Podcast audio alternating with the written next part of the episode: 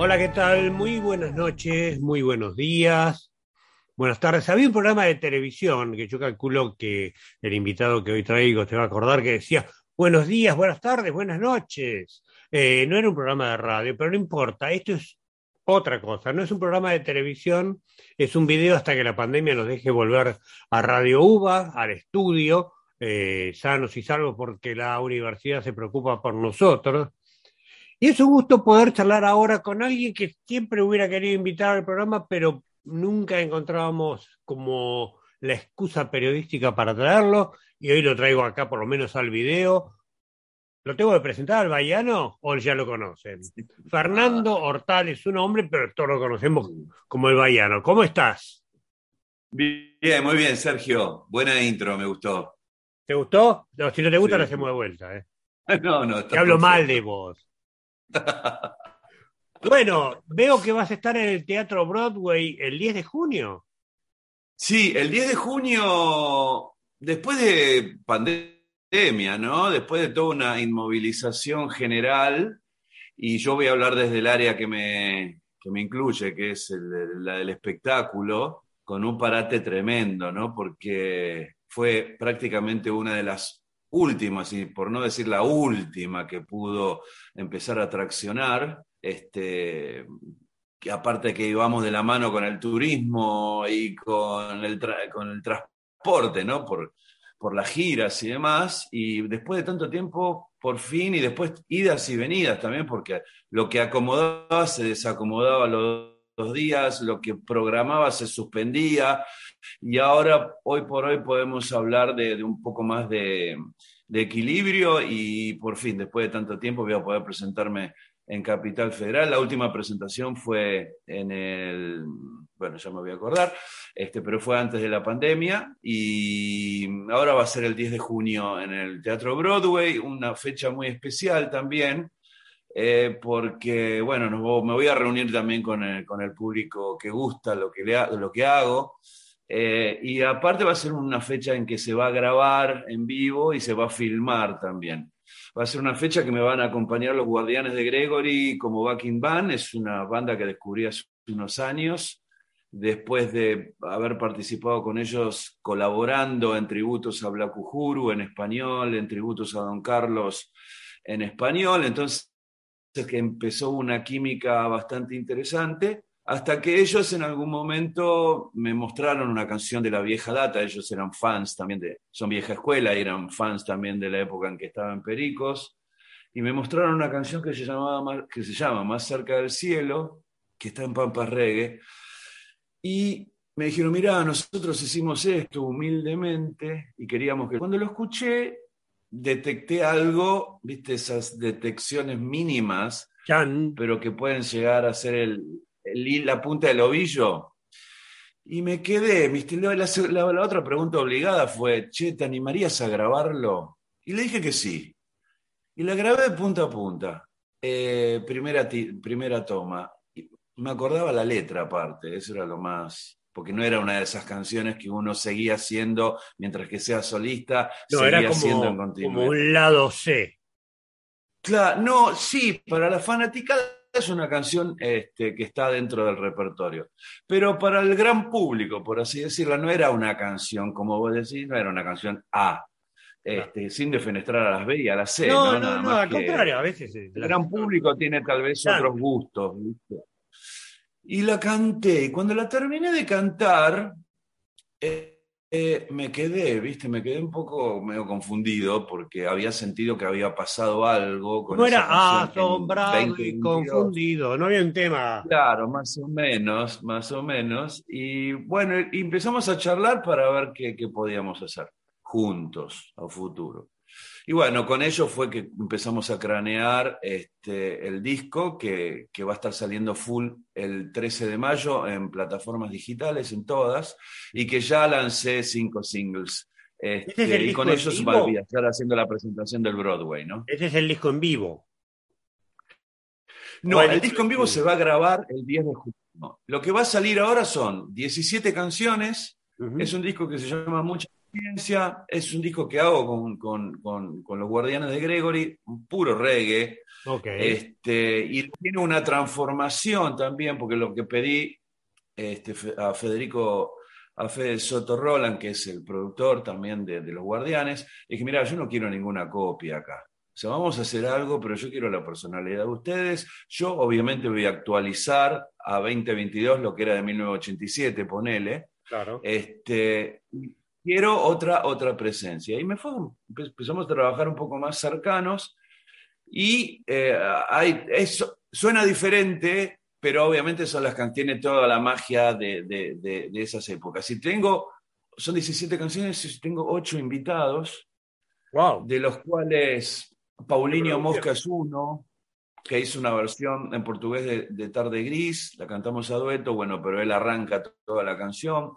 Connie Isla, que también participó en Cerca de mí, Emanero, que participó en Sin Cadenas, Muerdo, que participó en Pupilas, los Caligaris, que eh, participaron en Home Sweet Home, eh, Toledo, que es un músico reguero costarricense, participó en su, en su galán, este, no me quiero olvidar, bueno, Mateo Sujatovich de Conociendo a Rusia en Runaway, eh, y Néstor de Non Palidece también en Más cerca del cielo. Esos son mis invitados de estas 17 canciones de este disco que se llama Mucha Experiencia, que va, se va a conocer full, completo, el 13 de mayo. Ya en Bayano, en mi red de Spotify Bayano, ahí la pueden, pueden tener ya los adelantos, están los cinco cortes, eh, los cinco singles de adelanto y bueno, Bayano Oficial, que es mi canal de YouTube también. O sea, que el 13 de mayo está el el 13 de mayo está el disco en las plataformas y el 10 de junio vas a tocarlo en vivo y vas a grabarlo también. Voy a filmarlo y grabarlo para material para un próximo disco en vivo, porque el único disco en vivo en 35 años que tengo fue Mil Vivos, que hice con Pericos. Este, después no tuve ni en la etapa como solista no, no, tuve, no armé un disco en vivo, ¿no? Y ahora va a ser bastante especial todo esto. Y ahora, los temas de mucha experiencia, ¿son todos de tu etapa con Pericos o hay alguna cosa? No, hay mucho clásico. No, está, bueno, hay una nueva versión de Óyelo también, que fue de, de mi primer disco como solista de VH Positivo. Está Óyelo y está este, bueno, Tarde Gris con, con, con Paulino. Después eh, hay un montón de, canciones que... la noche esa va a tener 31 canciones. De hecho, si se graba en vivo, no va a ser un solo disco, seguramente. Y va a haber material que va a salir en el disco y otros que solamente va a ser para posteos en redes sociales, ¿no? Este, todavía no sé si los mismos invitados del disco van a ser parte del show en vivo. Entonces, viste, hay un montón de logística que hay que, manejar, ¿no?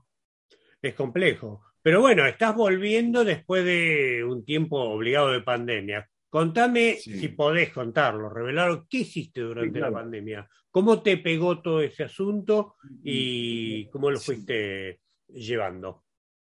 Mira, eh, a mí no me pegó por el lado creativo, ni en pedo, no me pegó. No, no, me pegó más por, ver películas, por cocinar, por tomar vino, por hacer videollamadas con amigos, por un montón de cosas, pero no por, por, sentarme, eh, sí, escuchar música, pero no me generaba entrar en la parte de composición porque yo decía, todo lo que escriba en estos momentos no lo voy a querer cantar. ¿Entendés? ¿Por qué? ¿Qué sentías en esos momentos? ¿Sentías la angustia de la pandemia? Sentía un aislamiento espantoso. Que a mí, yo no soy un tipo que necesita estar con gente todo el tiempo. ¿eh? Yo soy un tipo que me manejo bien solo y, me lamo solo tranquilo. ¿no?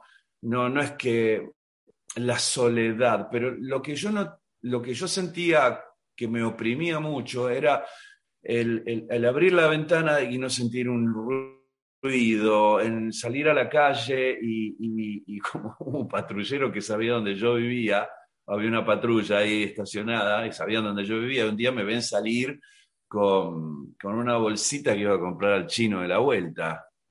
Y me mandan por micrófono, ¿viste? Por, todavía no vuelva a su casa, ¿viste?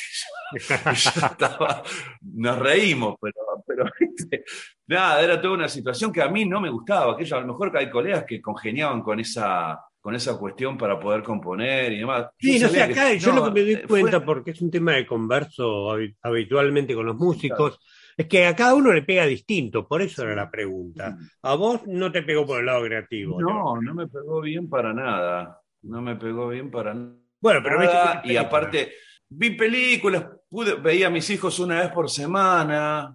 Y eso tenía que hacer todo el permiso para poder visitar. Y aparte vivían en provincia, no es que los tenían en capital y tenía que hacer el cruce de la General Paz, era oh. toda una, Nada, no, no, no la pasé bien. La verdad que no la pasé bien y, la parte de, creatividad y todo eso no, no, no prendió, no prendió. ¿Y cómo, hablando de tu carrera solista, vos ya hiciste tres discos, mm. si no me equivoco, de estudio, ahora este sería el cuarto, ¿verdad? Tengo, no, tengo, este va a ser mi sexto disco. Mucha experiencia va a ser mi sexto disco de estudio. Sí, está VH positivo. VH positivo. Está Nómade. Rey Mago en las nubes.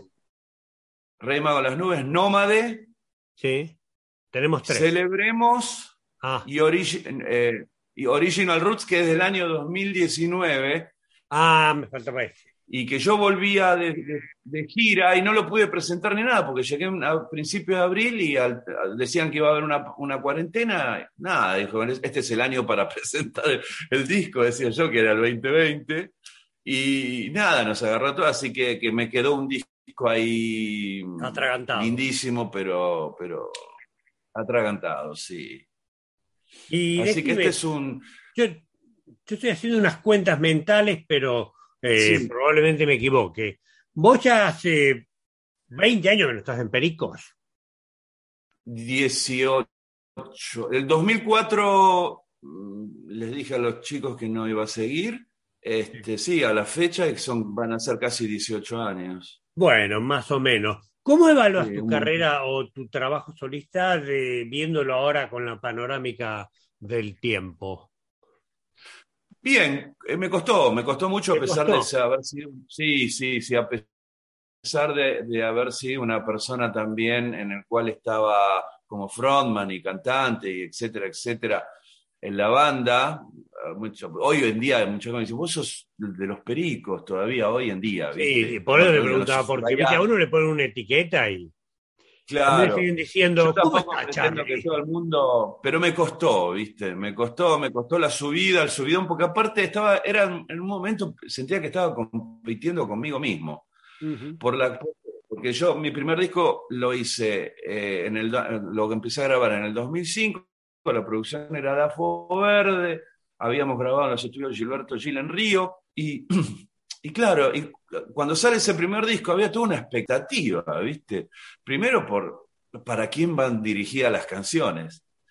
Obviamente que había toda una decantación en, el disco, eh, y bueno, uno también este, mecha ahí sus sentimientos, pero puede ser de cualquiera. Pero bueno, estaba muy, estaba muy puntual ahí la lupa. Y después que empezaron las comparaciones de lo que yo, de un primer disco contra 12 que había estado cantando y componiendo en, la banda. Entonces, se hacía un poco pesada, ¿no? Y bueno, con los dimes y diretes naturales que suceden cuando hay una separación y, la, separación de, de, los fans o de los seguidores, que uno siguen a uno, otros siguen a otro. matrimonio. Pero nada, fue, claro, y yo, y la verdad que fue, me costó no voy a negarlo, pero bueno, llegué, pasaron ya casi 18, 17 años sin monedas y realmente yo lo, la veo súper productiva. Este, si, si, bien nunca, por ejemplo, yo en este sexto disco va a tener que ver con reversiones, en ningún momento yo pensé, yo no, no, no me había distanciado de las, de las canciones, porque muchas de estas canciones en vivo, nada más que me he echado también con, con mi actualidad como solista, de mis discos solistas, que me los defiendo, ¿no? Claro, integrar el este, repertorio. Entonces era, claro, había que integrar. Y en ningún momento pensé en no volver a grabar, porque yo también escuchaba canciones viejas mías y decía, che, acá hubiera, inconformista ya cuando termino algo, imagínate después de un tiempo empiezo a escuchar y digo, no, che, acá hubiera hecho esto, hubiera cambiado esto, esto no lo hubiera dejado, papá. Por más que a la gente le encante, a alguna gente le puede llegar a encantar, a otras no, pero bueno, a apuntar a los que le gustaba. Por más que a la gente le gustaba, yo decía, no, yo esto lo hubiera cambiado, yo esto hubiera hecho otra cosa. Y, y en algún momento tenía en la cabeza de que, bueno, esto a lo mejor en algún momento hago un disco de reversiones. Lo que pasa es que le apunté más a, bueno, a crear cosas nuevas, a interpretar otras músicas que a lo mejor la gente tampoco estaba acostumbrada de mí, por ejemplo, lo que pasó en Rey Mago de las Nubes, con interpretaciones del, repertorio popular, un pequeño, ¿no? repertorio popular latinoamericano, este, de otros artistas, de otros autores, y cuando pasa la pandemia, te conté que creativamente a mí no me había, no me había rascado nada.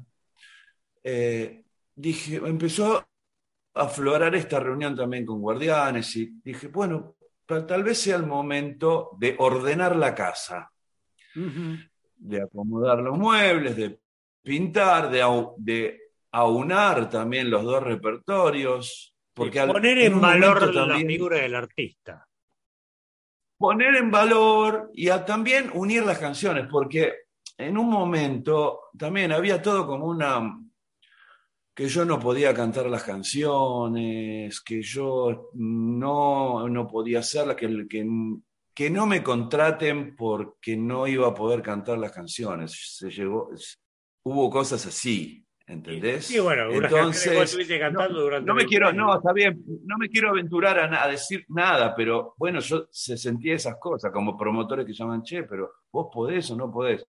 No lo manejaba yo, lo manejaba Gonzalo Crespo, Juanjo Carmona en su momento, este, Juan Carlos Jacobino en su momento, que también recibían todo ese tipo de, de info. Entonces, cuando terminó la pandemia dije bueno, dije, bueno, ¿qué hago? Tengo que hacer algo porque Original Roots del 2019 me quedó viejo ahora, no pasaron dos años.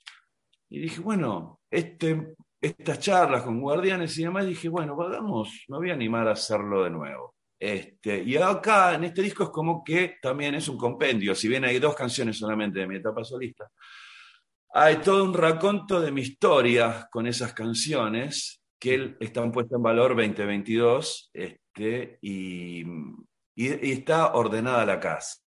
Y de esas canciones con las la gente puede escucharlo en mis redes sociales, la gente va a poder ir a mis redes sociales para poder escuchar esas canciones también, o sea, entonces bueno, siento como que ordené o estoy ordenando. Está bien, bueno, sí, yo supongo que, que la grabación del disco en vivo, todo eso es como una especie de reencuentro tuyo con tu propia historia, de alguna manera. De esas canciones, ¿cuáles son con aquellas con las que tenés mayor apego emocional? Eh, bueno, Sin Cadenas es una canción a mí que, que fue, creo que una, si no es la mejor que, escribí. Este, para mí Sin Cadenas es un, tiene, un, tiene un, un alto contenido eh, en lo personal, ¿no? Por la sencillez y por, por el sentimiento. Lo mismo que Pupilas, lo mismo que Cerca de mí, que es otra canción, bueno, que en el disco la canta con Isla conmigo. este, em, Tarde Gris también. Tarde Gris es la, la primera canción que yo compongo en mi etapa solista. En un momento estaba con mi pareja, con la mamá de mis hijos, y, me miraba, porque ella sabe que yo tengo un sufrimiento en el momento en el que tengo que plasmar, tengo que escribir. No, no es que, eh, no soy Andrés Calamaro que... Este, eh, sí, pero supongo también que, que Andrés Calamaro también debe sufrir las canciones. Yo creo que el acto de creación no es que aquella cosa ideal donde el compositor se sienta y capta una vibración y la plasma en una canción y todo es lindo. No, supongo que le debe costar un huevo componer una canción. Hay un sufrimiento. Y bueno, a, mí me cuesta, por más de que después disfruto lo que hice, me cuesta. Al principio, al comienzo, me cuesta. Y tarde, yo en ese momento, o mi, mi, pareja en ese momento me miraba y decía, ¿cómo estás? Y no sé, me dice, bueno, como tenemos hijos chicos, ¿por qué no te alquilas algo? Te vas ahí, te sumergís. Dije, bueno, aquí en un departamentito, ahí al lado de la vía en Belgrano. y me metí. Y el, día que ingreso, fui con mi blog de hojas, con, con, con todos los chiches, ¿viste? Y miro por la ventana y había un, otro edificio, todo gris, todo descascarado al costado. Y la tarde estaba gris. Y el, y el muro ese que yo miraba por la ventana, que no era cero paisaje, pero lo rotoso del paisaje de la pared me hizo poner como título Tarde Gris. Bueno, y ahí arrancó Tarde Gris. No en una primera tira, como Tarde Gris en la ciudad y nadie me espera, ya no, ya no habrá manera de decir adiós, ya era como... Pero si escribí eso en un momento que no había pandemia, imagínate si hubiera sido en pandemia lo que hubiera, pero y no hubiera cantado más. está recitando y es un tango, loco. Bueno, yo soy muy melancólico también. A lo mejor en, en épocas cuando estábamos en Perico nos decía, bueno, pero vamos a bailar. Y para mí la única banda que puede lograr eso y en, la eternidad son los decadentes, o sea, que, uno va a un show de los decadentes y es baile, ¿viste? Es otra cosa. Eh, nosotros teníamos otro tipo de musicalidad y bueno, y yo en la parte de la escritura y melodías tenía una nostalgia y una melancolía. Eh, el reggae tiene algo de eso, ¿no? El reggae sigue. Yo creo que todas las canciones tienen, tienen, viste que todo lo, lo que es melancólico también funciona y mucho, sigue funcionando eso. El reggae tiene, yo separo al reggae porque el reggae musicalmente tiene una cadencia y, a, mucha gente a lo mejor le cuesta arrancar, ¿no? Porque piensan que es, como, que es como un mantra el reggae, o sea, que, piensa que, que, se va a poner muy arriba en algún momento, ¿no? Yo creo que el reggae es, musicalmente es un género que, sigue estando y, es, en lo personal es con la música con la que más empatía tengo. Escucho mucha música diferente, pero entro en el nido del reggae y me quedo ahí con una vibración, como bien se dice en el reggae, vibración positiva. Me quedo ahí y me gusta estar ahí. Entonces por eso lo elegí también como género. Y después toda la lírica o la canción o la melodía, eso puede, puede aparecer de que, escuchaban tus viejos, mi vieja escuchaba tango, escuchaba chamamé, tú escuchabas Julio Sosa, qué sé yo, eso se escuchaba en casa. Este, y, después, bueno, lo que vos uno también eh, escuchó en la música, ¿no? Desde el rock nacional hasta... Pero está la cuota también personal, ¿no? Y yo creo que lo que vos le pongas al rego a cualquier género tiene que ver más con uno, ¿no? Eh, yo soy melancólico, tengo nostalgia, por más que se crea que yo soy ping, viste, un cohete todo el tiempo. Sí, porque no lo vos soy. a la fiesta como este... este es el tipo que nos va a venir a poner la fiesta arriba, el Tomá, dale, divertinos. El Bayano también es, un personaje. A Fernando le pasan muchas cosas. Es un personaje que vengo construyendo hace 35 años, ¿viste? Y es como, hay que, hay que darle de comer al, personaje también, ¿no? claro, pero también el hay otro, el otro lado no se sienta defraudado. Claro, pero a veces, viste, esperan como que vos digas una, cosa gloriosa o, algo, sobre todo el, promotor que te lleva a tal o cual festival o el que está ahí latente a ver en qué, qué es lo que espera. Pero saliendo de todos estos temas que depende también los días como, como uno amanezca, ¿no? Porque es así. Ah, hoy amanecí cruzado y pero bueno, quiero quedarme en casa y no salir, ¿viste? Eh, pero, pero, yendo a lo del a lo del Broadway, esta va a ser una situación feliz. O sea, las canciones serán melancólicas, pero para vos lo del Broadway es un, bueno, acá estamos de vuelta, Volvemos al bote, volvemos a remar, nos van a doler los músculos, pero podemos hacerlo. Ya, viste, la, cosa se ha normalizado bastante. No, sí, aparte son 31, 31 canciones que no son moco de pavo, ¿viste? No. Hay que estar, este, yo me estoy preparando también para ese escenario. O sea, ¿Qué te estás preparando? ¿Salís a correr, meditar? Físicamente, mentalmente también, este, no va a ser un escenario de, sentado.